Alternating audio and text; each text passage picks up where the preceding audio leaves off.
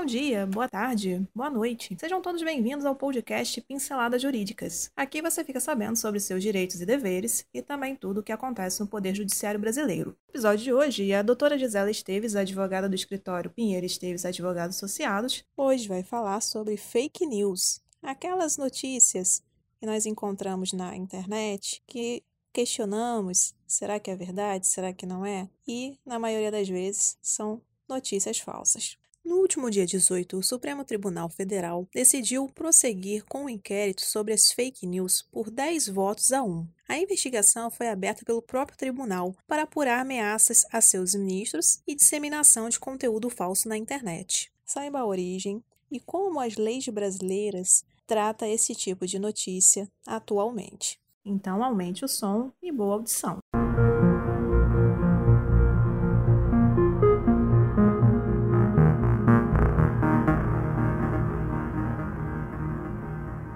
As fake news consistem na produção e disseminação em massa de informações falsas ou fraudulentas, com objetivo definido que tem responsáveis diretos e indiretos que precisam ser identificados e punidos. O termo foi usado para designar o jornalismo sensacionalista, que estava espalhando manchetes duvidosas para aumentar sua circulação, cujas publicações desses jornais exageravam os acontecimentos e não tinham compromisso com a autenticidade das notícias. Também podem ser criados com a finalidade puramente comercial, no sentido de serem usadas apenas para criar boatos e reforçar um pensamento, por meio de mentiras e da disseminação de ódio. Dessa maneira, prejudicam-se muitas pessoas, celebridades, políticos e empresas. O fenômeno maligno das fake news não se resume nos blogueiros e às redes sociais, que culmina na sustentação de pensamentos extremistas e incita a sociedade em plena pandemia a sentimentos de revolta e com reações inesperadas que podem colocar em risco a nossa democracia.